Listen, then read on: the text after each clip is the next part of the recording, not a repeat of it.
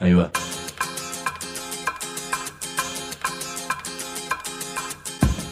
La Vaca es una colecta de recursos, es una cooperativa de trabajo, es una página web, un periódico mensual, una editorial, una cátedra, un bar.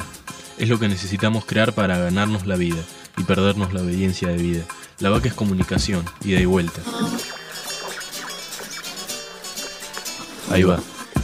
Decimu, no te calles. Decimu, como se te cante, como te salga, como puedas. Decimu para que escuchen los que te dicen, vos no digas ni mu. Ahí va.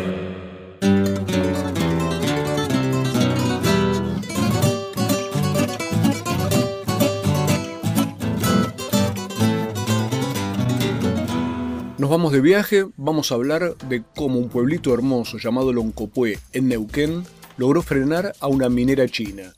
Y lo logró armando un proceso asambleario donde entraron los mapuche, los vecinos, los gremios de la zona y hasta políticos del oficialismo nacional y del oficialismo provincial. Te vamos a revelar en exclusiva a cuánto cotiza el soborno de un político y cuánta plata creen las mineras y petroleras que hay que poner también para sobornar o para que los pueblos originarios, digamos así, se vayan con la música a otra parte. Estuve en una comunidad mapuche tomando el mate más rico del mundo, cebado con agua de vertiente por primera vez en mi vida, pero todo es demasiado interesante, propongo que larguemos velozmente el viaje. Si querés subirte, no hace falta pasaje. Eso sí, hay una contraseña de dos palabras. Decimos. ¿Cuáles son los elementos?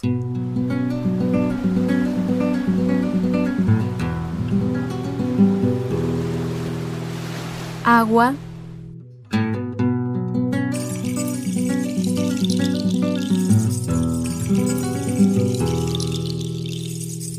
tierra,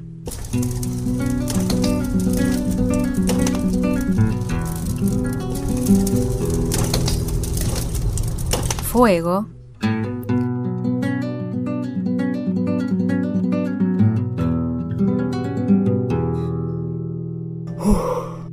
aire. Y además comunicación.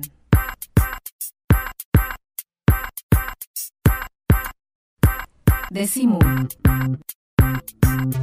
Para que todo lo apagues. Los cinco elementos.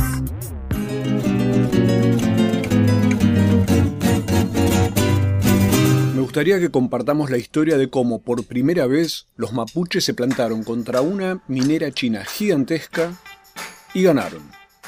Primera vez también que los vecinos urbanos de las asambleas y los mapuche coordinan sus acciones y eso les permitió desde actuar legalmente hasta hacer cortes de ruta. En esos cortes de ruta participaron los mapuche, como te decía recién, las asambleas de la región, pero incluso productores, estancieros, hasta el juez de paz. Ya te voy a contar quiénes quedaron procesados por esos cortes. Y algo medio asombroso, todo este movimiento vecinal se hizo tan fuerte y tan legítimo que ganaron la posibilidad de ir a un referéndum para prohibir la minería, que vamos a ver si se logra producir durante el 2012. Pero como hubo asamblea de toda la gente que estaba a favor de ese referéndum, tuve el privilegio de participar allí en Loncopué en una de esas asambleas, donde estaban vecinas, vecinos, amas de casa, o sea, trabajadores, docentes, empleados, empleados municipales, comerciantes, había representantes de la comunidad mapuche, estaba el cura del pueblo, José María. Eh, eh, los estancieros no pudieron ir, pero mandaron su apoyo y avisaron que desde ya que se prenden en toda la movida. Había organizaciones sindicales como la Asociación de Trabajadores del Estado, eh, ATE, y ATEN, que es la de los docentes neuquinos, estaba el dueño de una FM muy importante de la zona, estaba el abogado de los vecinos y de los mapuche, que es un máster en Derecho Ambiental, pero que tiene una particularidad. Se considera libertario, anarquista y admirador de figuras como Mahatma Gandhi y Martin Luther King.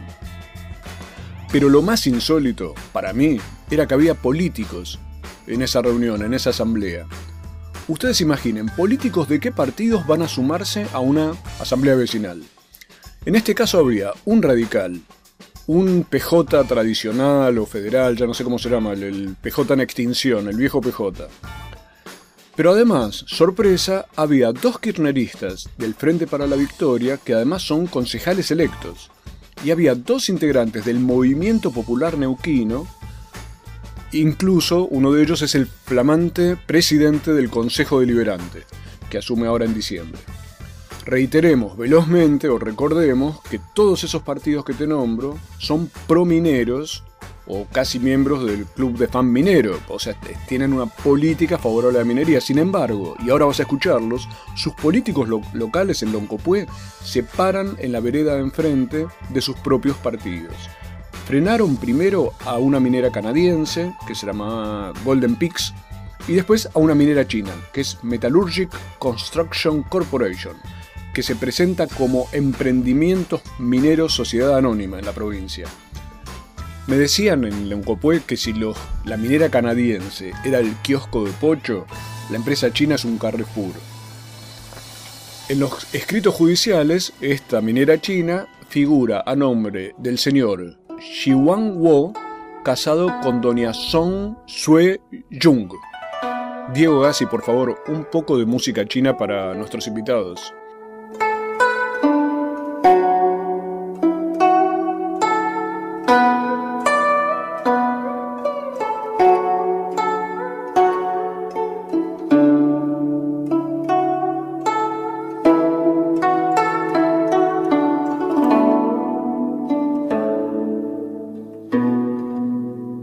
Entonces que estamos en Loncopué, Neuquén, a 310 kilómetros de la capital neuquina, zona que empezó a ser codiciada por estos proyectos canadienses, y te invito entonces primero a ir a un paraje mapuche. La revista Mu y este programa me han dado el privilegio de conocer cantidad de lugares que el periodismo ignora o ningunea, pero aquí pude darme el gusto de conocer el paraje Cajón del Manzano, entre otros parajes de la comunidad Mellao Morales, el lonco, que quiere decir cacique, es Pedro Veroiza y me recibió para tomar unos mates de agua que sacan de un charco, pero ese charco en realidad es agua de vertiente, el mate más rico del mundo. Y hablamos sobre un hecho histórico. Y una cosa que no me gusta es que me vengan a imponer algo que, que como siempre lo han hecho. Te vienen a decir esto es bueno para usted y tiene que aceptar, cuando sabe que es lo contrario. Entonces pasó con eso, con el tema de la minería. Llegó un momento que fuimos a la asamblea, bueno, me presenté y, tuve la suerte de, poder ganar y, salir, a, salir a pelear eso. Pedro se refiere a que se presentó en la asamblea mapuche y se convirtió en lonco por decisión de su propia comunidad. Por primera vez un lonco gana esa votación oponiéndose a la minera. El abogado Christian Hendricks me decía que hasta ahora, cuando los mapuches decían no, era un no para negociar mejor. En cambio ahora era un no definitivo. El lonco Pedro Veroiza me contó lo siguiente. Hubieron que siempre le gustó el tema de lo que es la ambición, lo que es plata, o el bien propio. Entonces eh, nosotros, entre la familia y todo, siempre vimos la necesidad que hubo en la comunidad y y cuando llegaba una empresa o algo siempre iban a buscar el lonco, lo llevaban, lo traían, lo paseaban por todos lados. Y nunca vimos los puntos de vista de afirmar la comunidad o la necesidad que tenía la comunidad en ese entonces, el bien para la comunidad. Pero si ellos este, eh, se llenaron la, su casa o lo que sea, lo que pudieron pedir, lo tuvieron, pero para su propio bien y no para la comunidad. Esto que nos acaba de contar el lonco, o sea cacique Pedro Veroiza, ha sido una pequeña lección de realidad. Frente a la pobreza y marginación, van a ver desde las empresas a los loncos, los llevan, les llevan los clásicos espejitos de colores, que pueden ser electrodomésticos, algún viaje, también van los políticos a buscarlos, ese tipo de adhesión, los llevan, los traen, y así gobiernos y empresas consigan que la comunidad quede domesticada para decirlo con cierta elegancia. Dentro de un ratito volvemos a la charla con el cacique Pedro Veroiza, que nos va a contar qué es el poder para los mapuche. Pero como estamos de presentaciones, escuchemos a un político de la zona de Loncopué. Se llama Carlos Fuentes, como el escritor mexicano. Te propongo que lo escuches y adivines de qué partido es. No, mi postura es esa. Yo la di a conocer desde un principio. Este, yo siendo parte por ahí del gobierno que está hoy, este día conocer mi postura y es el no a la mina. No a la mina, sea como sea. porque a cielo abierto o como sea es contaminante. Yo, gracias a Dios, desde mi trabajo tengo la posibilidad de recorrer la provincia y provincias vecinas y he estado en localidades donde se está explotando la minería a cielo abierto y, y todo el mundo te lo dice, es contaminante. La situación de la localidad donde se están explotando hoy, hay una empresa acá en Río Negro, este, donde está la misma empresa esta y está haciendo el mismo tipo de exploración no minera. Este, y es totalmente contaminante, lo he visto yo, he charlado con la gente de ese pueblo y, la gente del pueblo sigue igual. No es que te genera puestos de trabajo, es, una mentira. O sea que lo que describe Carlos Fuentes son dos cosas terminantes, la contaminación y la mentira sobre los puestos de trabajo y de progreso que genera la minería. Resultado de la adivinanza, te la estaba debiendo.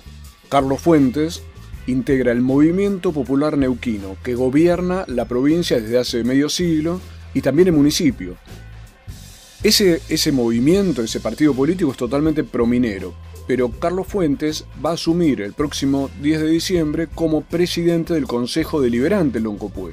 Entonces le pregunté cómo se digiere esta cuestión de estar en un partido prominero, pero meterse en el movimiento antiminero. Si yo hace dos o tres años atrás o hace cuatro años dije no a la mina, hoy digo no a la mina.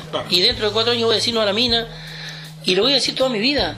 Porque sé que es contaminante y yo lo he dicho muchas veces públicamente, en actos, en las radios. Es el futuro de mis hijos el que está en juego. Mis hijos viven acá.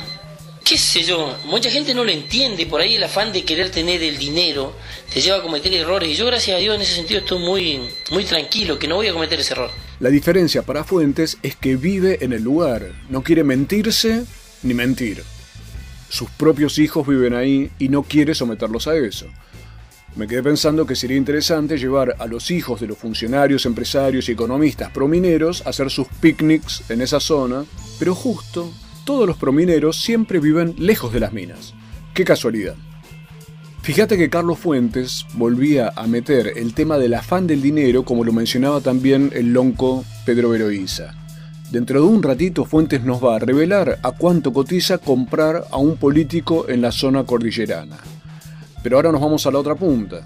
En la asamblea en la que te contaba que participé estaba también este joven que me gustaría que conozcas. Tiene 34 años, su nombre es Gerardo Nissenbaum, viene de una familia peronista tradicional en la zona, y dejemos que se presente el solo. Nosotros a nivel local somos concejales electos por el Frente para la Victoria, eh, por ahí compartimos muchas políticas a nivel nacional, pero por ahí la política minera que, están implementando no, nosotros estamos en contra de la minería a cielo abierto,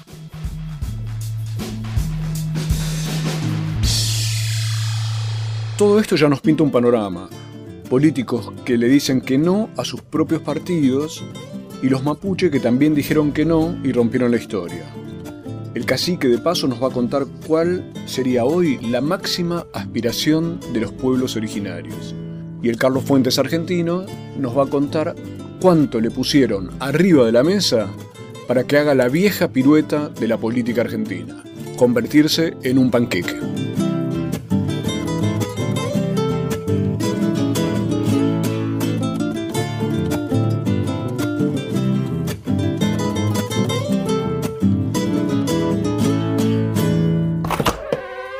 Cooperativa La Vaca. 10 años de teoría escrita con los pies.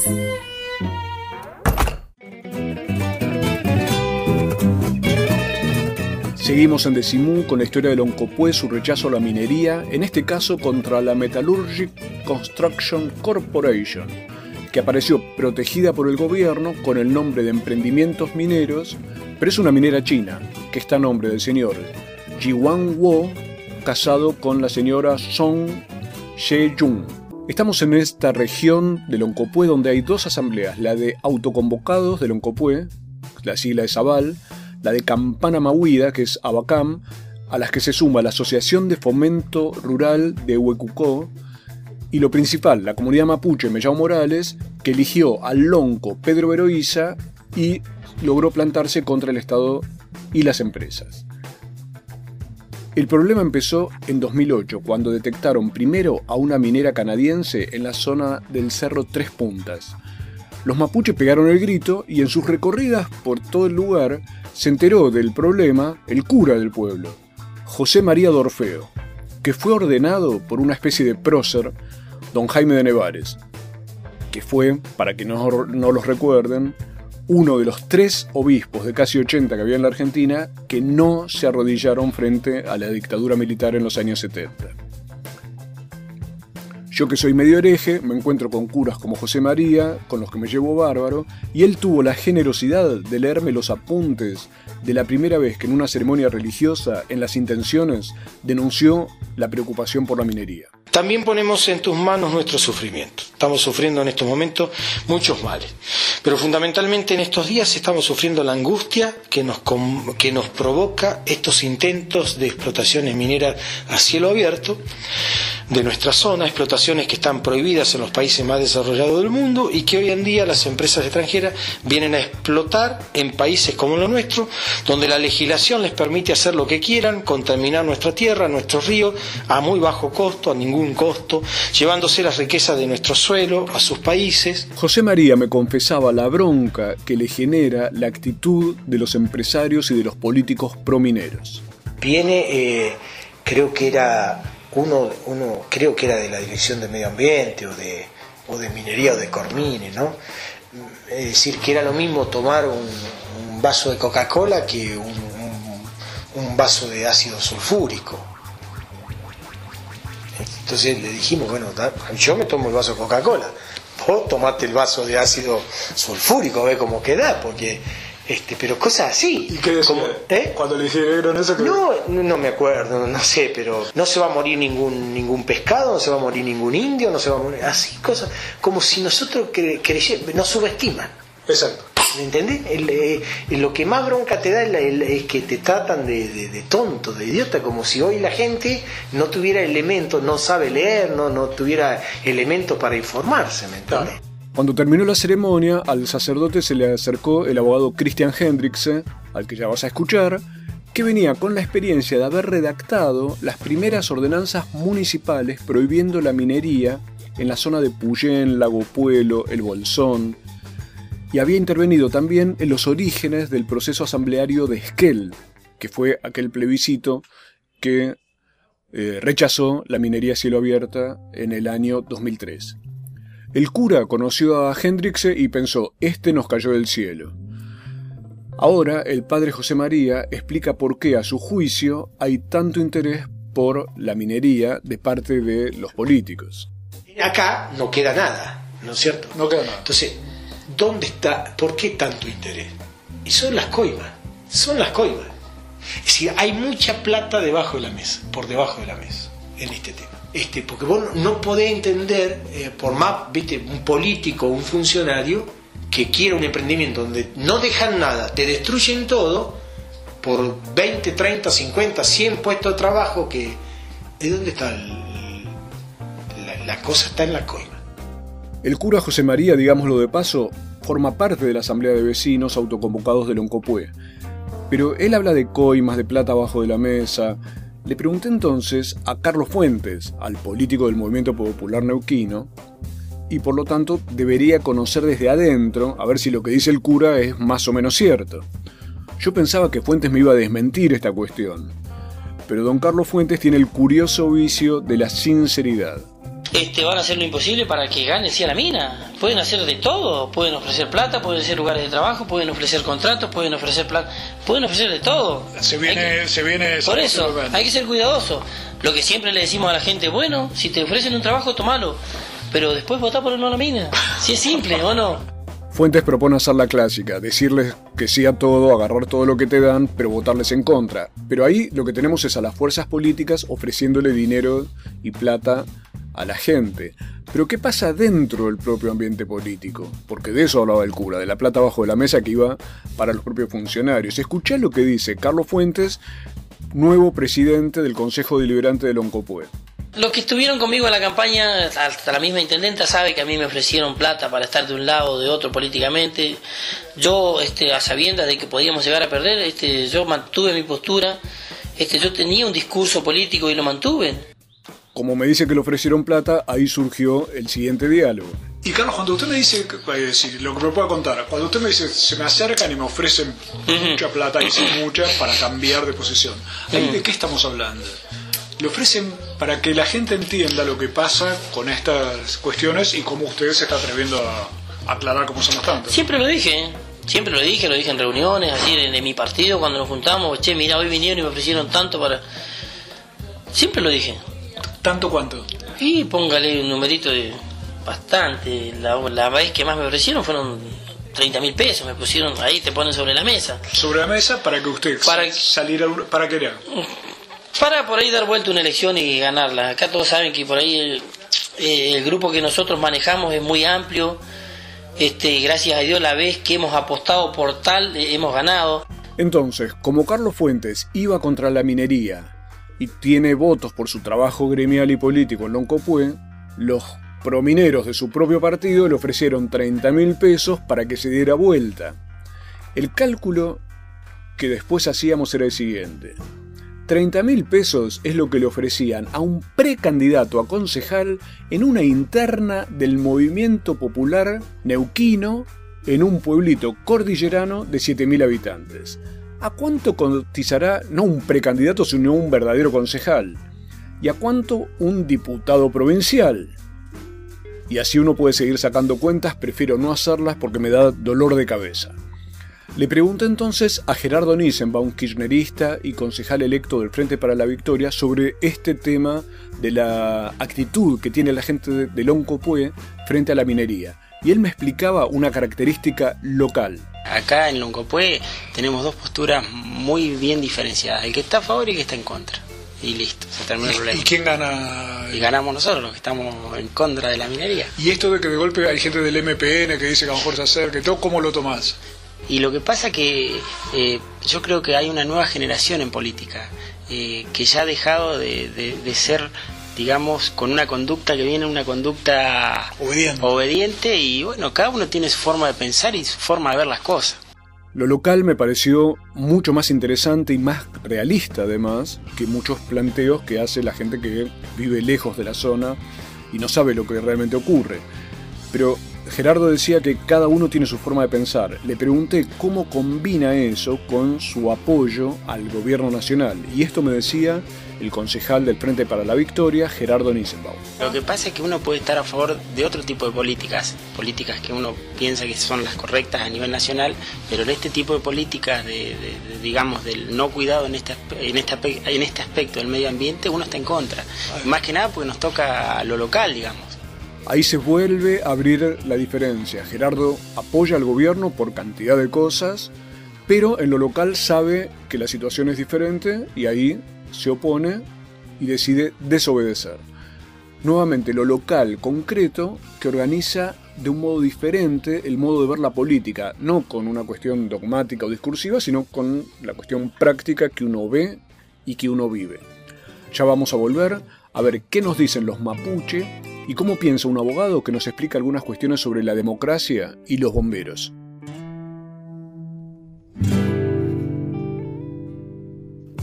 La Vaca Editora, libros que muerden. Podés comprarlos a las mejores librerías o hacer clic en www.lavaca.org y te lo mandamos por correo. Libros que muerden.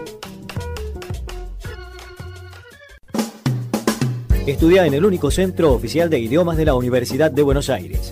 Sede central 25 de mayo 221. Escribinos a idiomas.filo.uva.ar o visita www.idiomas.filo.uva.ar. Sedes en Barrio Norte, Belgrano, Caballito, Palermo, Paternal, Núñez. Único centro oficial de idiomas de la Universidad de Buenos Aires.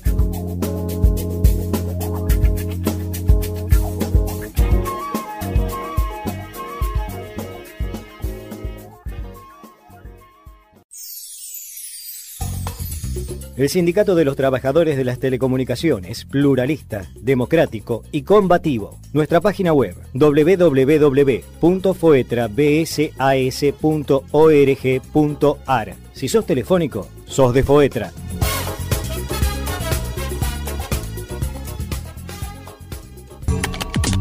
Miramos series en la computadora, intercambiamos mensajes de texto con la televisión, enviamos videos por celular. La tecnología evolucionó. El sindicato también. Ahora estamos junto a los trabajadores de televisión, servicios audiovisuales, interactivos y de datos. El sindicato está con vos en tu capacitación, en tu salud, en tus derechos. SATSAI, el sindicato de las nuevas tecnologías. Estamos con vos.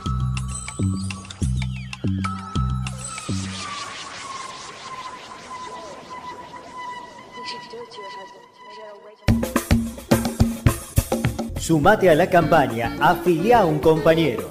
Más ideas, más brazos, más voces, igual a fuerza.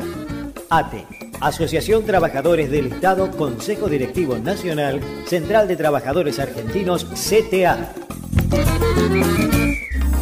Si te pega, te obliga a tener relaciones sexuales, te dice que está fea, te reprocha lo que gastás. Todo es violencia. Pedí ayuda 0800 345 68 537. Centro Vivir sin Violencia. Municipio de Morón. Y vieron que en la religión oriental hay mantras. Bueno, Mu es un mantra que no falla. No falla nunca algún día, si ustedes se juntan entre 10 personas y pronuncian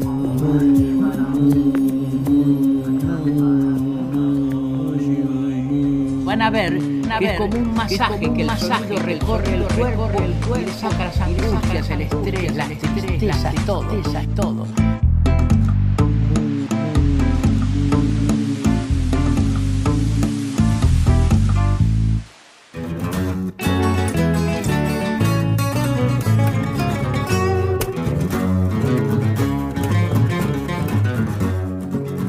Nuevamente en Decimú, el programa de la Cooperativa de Trabajo La Vaca, que puedes escuchar cuando quieras en www.lavaca.org, que se transmite por 120 radios de todo el país, a las que les enviamos nuestro enorme abrazo como siempre. Y estamos en este viaje a Loncopué, Neuquén, y una experiencia de democracia asamblearia que me resultó una fiesta porque además coordinó por primera vez fuertemente a la comunidad mapuche Mellao Morales con las asambleas de vecinos. Ya vamos a ver cómo.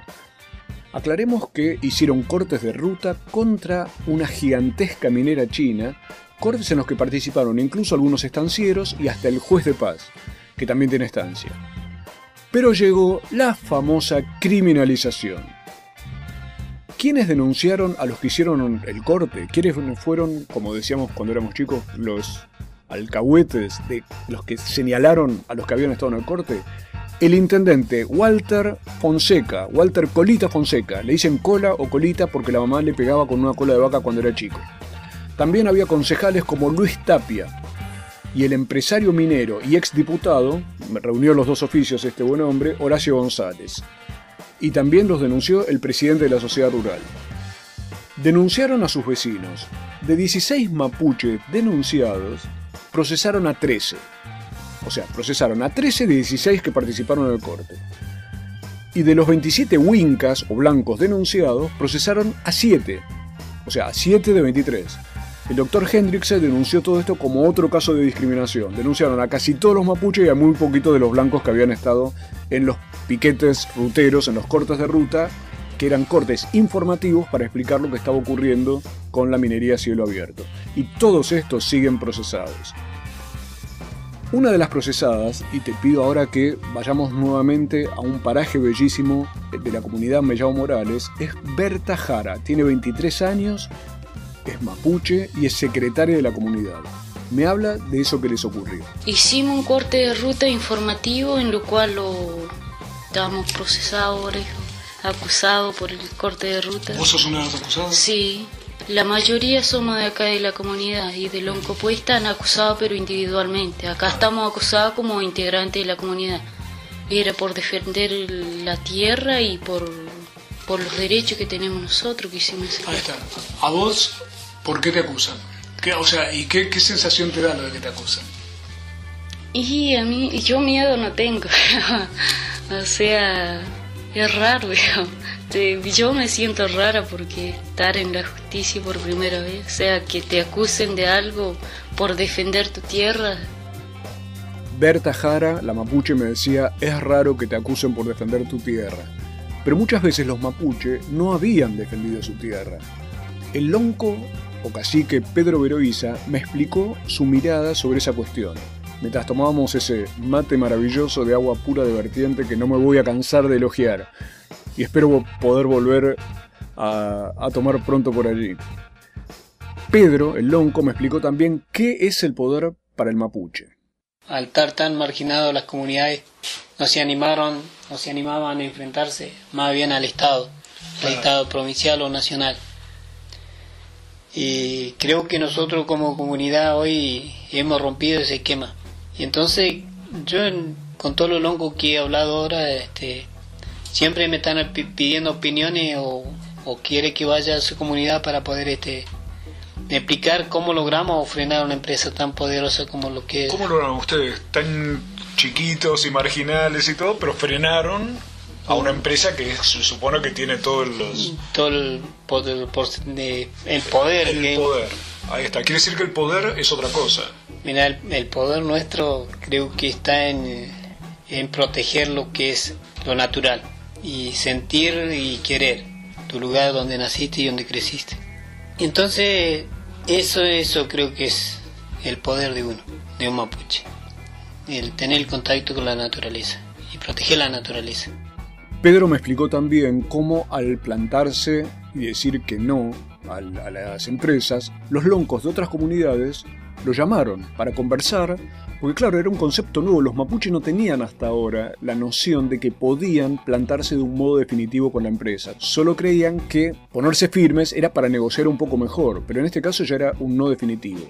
En una comunidad, Paineo, una petrolera, Plus Petrol, les había ofrecido 45 mil pesos para dejarlos operar en contra de lo que dice hasta la propia constitución, porque ese es- territorio es un territorio mapuche. Diálogo con el lonco Pedro Veroiza. ¿Quién era que quería pagar los 45 mil pesos? ¿La petrolera? La petrolera. ¿A quién se los quería dar? A, a Paineo, A la comunidad. a la comunidad Paineo, Ahí está. Como, para entrar a explorar. como un peaje, digamos, como una Era la servidumbre de paso. La servidumbre de paso para poder entrar. Y yo le digo, pero 45 mil pesos, ¿qué es lo que es 45 mil pesos? Eh, hoy lo tenés, le digo, lo recibí ayer y mañana ya no lo tenés. Claro. Y dejaste la tierra para siempre. Y La dejaste la tierra para siempre, pero he hecho un desastre. ¿Y qué pasó entonces con esa reflexión que estaban realizando entre los propios mapuche? Nos cuenta el lonco Pedro. Y se juntaron con la gente y le dijeron a la gente, yo le digo, yo en mi parte le digo, yo no tengo sueldo. No tengo sueldo del Estado, ni me interesa tener sueldo del Estado. Y la poca cosa que aprendí, la aprendí con esfuerzo y sacrificio. Cuando quise pedirle trabajo al Estado, me negó, le digo, porque era mapuche. Y entonces yo le digo, de saber nunca más pisé al, al del Estado pidiéndole. Porque yo no le voy a arrodillar al Estado. Entonces le digo, pero si ustedes quieren ganar plata sobre eso, no. Allá usted. Pero si ahora si quieren luchar, lo acompaño. Pero si van a entregar su tierra, allá usted. Arréglese usted. ¿Y en qué terminó la historia? ¿O no se sabe todavía? Eh, la mayoría de las dos comunidades dijeron que no a la petrolera. Las dos comunidades le dijeron no a la petrolera. Y te cuento que ya hay 18 loncos de diferentes comunidades en la zona de Neuquén que están reuniéndose y organizándose para rechazar juntos los proyectos mineros. Es muy interesante ver el efecto contagio que se generó con alguien que supo plantar bandera. Generó un concepto totalmente nuevo. Pero cuando le pregunté si está conforme con lo que están alcanzando hasta ahora, Pedro me hizo recordar la parte más olvidada de nuestra historia. Para mucha gente eso es inalcanzable, pero no para mí. Que se, yo en un punto digo, no he llegado al punto que, que deseo llegar. Creo que queda camino todavía para recorrer y ¿Y cuál sería ese punto, Pedro? ¿A dónde le gustaría llegar? creo que para poder afirmar, reafirmar la comunidad, creo que uno, lo primero que tenemos que lograr es el recor- recor- reconocimiento histórico de los daños causados a nivel nacional, provincial, al pueblo mapuche. Porque siempre hablan los los derechos humanos que dice fulano de tal mató a tal cosa, eh, fue la época militar. Pero nadie se acuerda que los militares y los gobernantes mataron a miles y miles de, de mapuches. Entonces creo que de poder llegar a ese reconocimiento creo que sería uno de los puntos que me gustaría llegar. El genocidio indígena, el gran ausente incluso en muchos discursos sobre los derechos humanos. Hasta esas densidades nos llevó el diálogo en Cajón de Manzano, en la comunidad Mellao Morales, en la comunidad mapuche. Nos falta hablar ahora con un abogado que es libertario o anarquista y que logró algo rarísimo, que los políticos lo voten a él, que justamente no cree en la política convencional. Ya volvemos a Loncopué para seguir hablando de la minera china y de la parte legal y de cómo todas las leyes nacionales e internacionales en realidad le dan la razón a los mapuche.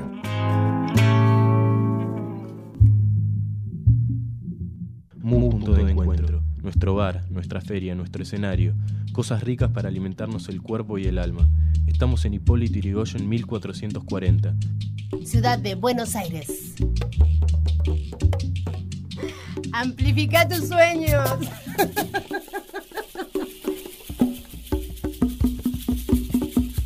Ifolabaca arroba sahu.com punto Aro. aro Ara. ara Ara.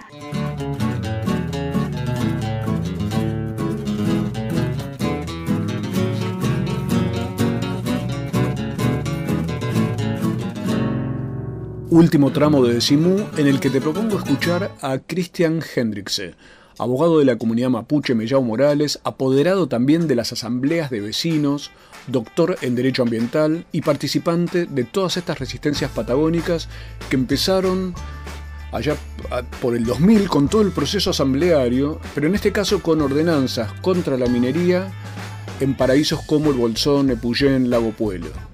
En el caso de Loncopué se han ganado la posibilidad, por la iniciativa popular de los vecinos, de que haya un referéndum en la propia ciudad, en Loncopué, en, todo el partido, para prohibir de modo definitivo la minería a cielo abierto. Pero vayamos a la charla que tuvimos con Christian Hendrickse, el abogado de los mapuche y de las asambleas vecinales de Loncopué. Cristian, ¿cuáles son los derechos que asisten a los mapuche en el reclamo que están realizando? Y principalmente de todos los derechos que asisten a los pueblos indígenas argentinos, el que principalmente nosotros estamos reclamando es el, el derecho a que sea respetada su, su cultura, su identidad cultural y el derecho a la integridad de, su territorio. ¿no? Este, la Constitución Nacional en el artículo 75, inciso 17, eh, reconoce la preexistencia de estos pueblos y su derecho a las tierras que ancestralmente eh, ocupan. En este caso se da un conflicto entre esa intangibilidad que consagra la, Constitución con el derecho de los mineros a explotar el subsuelo que consagra una norma inferior a la Constitución, que es el Código de Minería. Por suerte hasta ahora, el Tribunal Superior de Justicia del Neuquén ha entendido, en cierta manera, que este derecho de los de los este, mapuches a conservar su territorio es de orden jerárquico normativo superior al de los mineros, ¿no? Y así ha reconocido la aplicación directa del caso del convenio 169 de la OIT, ¿no? Que garantiza también el derecho a la, a la consulta previa, libre e informada de, de los pueblos indígenas y que en este caso la provincia del Neuquén respecto a la comunidad mapuche de Bellado Morales lo había omitido. Y Cristian, vos en algún momento, cuando tuve el privilegio de estar recorriendo por allí, me decías que el tema es que en Argentina lo revolucionario es hacer cumplir la ley. Sí, evidentemente, bueno, hace a nuestra historia que eh, cuando la concentración del poder se propone un objetivo no le importa respetar eh, ningún derecho, ¿no? Recordaremos allá cuando eh, a finales de los 90, principios de, del 2000, se había sancionado una ley laboral en perjuicio de los intereses de los trabajadores argentinos, que se dio a llamar la ley Banelco, porque precisamente había corrido dinero para que eh, los senadores aprobaran una ley que estaba siendo propuesta por el Fondo Monetario Internacional. En, ese contexto, exigir que se cumplan eh, las leyes, que se respeten el derecho de los trabajadores, el, el derecho de los mapuches, ¿no? el derecho al estilo de vida de una localidad, hoy resulta eh, algo casi revolucionario, ¿no? Hay algo muy importante que a mí me llamó mucho la atención en toda esta recorrida que estamos tratando de reflejar en el programa. ¿Por qué en Loncopué se logró que la legitimidad del reclamo, que la tiene, pero además abarque incluso a figuras tan diversas, por lo pronto a todos los vecinos, pero además a gente que se co- incorpora a la asamblea, por ejemplo, desde partidos políticos como el Frente para la Victoria o el Movimiento Popular Neuquino o de sindicatos como ATE y ATEN. Esa diversidad tan grande, ¿a qué se debe? ¿Cómo, cómo se logró? Sí, bueno, aquí se entiende, hay un- contacto muy directo con el medio ambiente, ¿no? Para entrar y salir del Oncopuede necesariamente hay, hay que recorrer un, entorno, un escenario, un paisaje este, natural muy muy importante y un medio ambiente bastante bastante frágil también en lo que es su equilibrio ecológico y se eh, visualizó, se percibió este proyecto que quería imponer en forma inconsulta el gobierno eh, como una amenaza, como una emergencia. Quizás lo que ha ocurrido aquí es como cuando hay un incendio en un barrio, ¿no? Todos agarran el balde de agua y se ayudan y participan para tratar de- de conjurar este peligro que amenaza a todos por igual. Quizás esa, situación de, sentimiento de, emergencia es lo que eh, ha generado que eh, la gente con distintas opiniones se haya unificado eh, mayoritariamente para resistir el proyecto. Cristian, cuando me comentás en distintos ámbitos, incluso el padre José María estaba como asombrado con esto. Él decía, nos, nos cayó del cielo, Cristian, porque al ser abogado y tener experiencia previa en los temas mineros era como una sorpresa y una ventaja comparativa que pasaba a tener la gente de la asamblea. Pero a la vez vos planteás que tenés una inspiración anarquista o libertaria. ¿En qué estás pensando? ¿Qué ejemplo se puede poner para que se entienda ese tipo de pensamiento en qué consiste? Sí, principalmente en cuanto a que este, uno eh, tiende a la desconcentración del, del poder, no visualizando la concentración a la acumulación del poder como algo negativo para la, la sociedad, ¿no? El poder corrompe y mucho poder corrompe mucho. Entonces, bueno, sí, estoy pensando en, en Tolstoy, estoy pensando, pensando en, en en David Thoreau, ¿no? y, y su resistencia este, pacífica, igual que Martin Luther King o, eh, o Gandhi, ¿no? ideas libertarias también este, como la de Kropotkin o, o Bakunin, pero adaptadas y adecuadas a nuestras circunstancias y, históricas y, actuales, ¿no? Eh, pensando más en la difusión eh, del poder y, quizás más cercano a lo que sería eh, una idea de democracia directa, de democracia activa, de democracia participativa, que aquí, bueno, por, las dimensiones de la población de 7.000 habitantes es muy muy este, fácil poder llevarlo a cabo, pero entiendo que con los avances tecnológicos en cualquier comunidad, más allá de, de su número de integrantes, este, se podría se podría ampliar. eh, eh, ocurre que quizá la democracia representativa, en realidad más que representar al pueblo, termina representando los intereses de los titulares del poder real, no de las mineras, de las petroleras y no de la población. ¿no? Cual, igual yo siempre digo que me quedé con una con un pequeño privilegio anecdótico de poder ver en la asamblea que armaban por la mesa del referéndum la posibilidad de observar cómo políticos radicales de Frente para la Victoria, peronistas o hasta del Movimiento Popular Neuquino te votaban a vos proponiéndote que fueras vocero. Esa sí que no me la esperaba.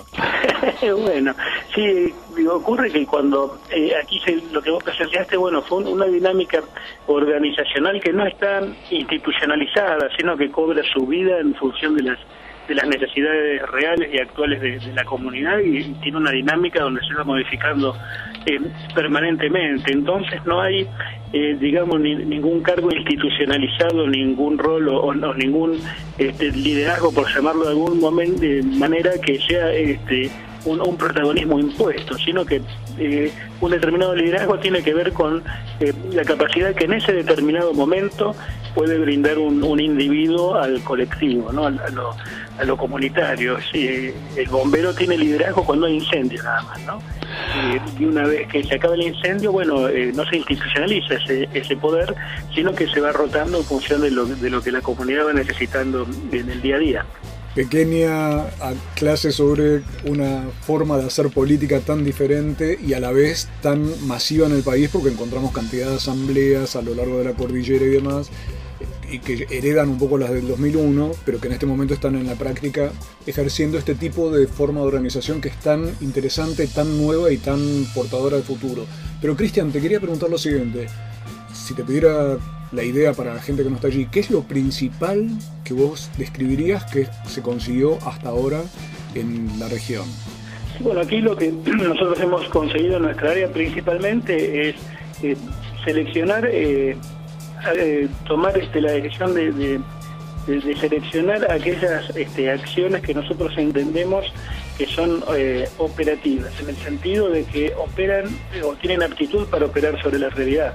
Eh, tratamos de, no hacer acciones por las acciones mismas en, el, eh, en un sentido testimonial y, y exponernos a, no sé, a ser visibilizados como, como un- un grupo sectario una minoría la, que la, la cual testimonia y es golpeada, eh, sino que nosotros lo que, lo que tratamos siempre es de obtener resultados efectivos que modifiquen la realidad. ¿no? Entendemos que como generación actual tenemos una responsabilidad respecto de las generaciones futuras, sobre todo en lo que hace a, eh, materia del medio ambiente. Entonces tenemos que ser muy cuidadosos en el manejo de, la energía que tenemos. No somos pequeños David frente a un Goliat y tenemos que, que medir muy bien a dónde va dirigida nuestra piedrita para que haga efecto, ¿no? Porque si no hace efecto estamos, estamos sonados. Y lo que hemos logrado, bueno, eh, afortunadamente, es, es trabajar en ese sentido de lograr cosas este, concretas, ¿no?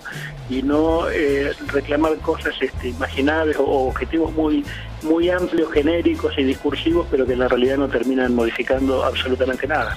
Christian Hendriksen nos hablaba de resultados que modifiquen la realidad y de responsabilidad sobre las generaciones futuras.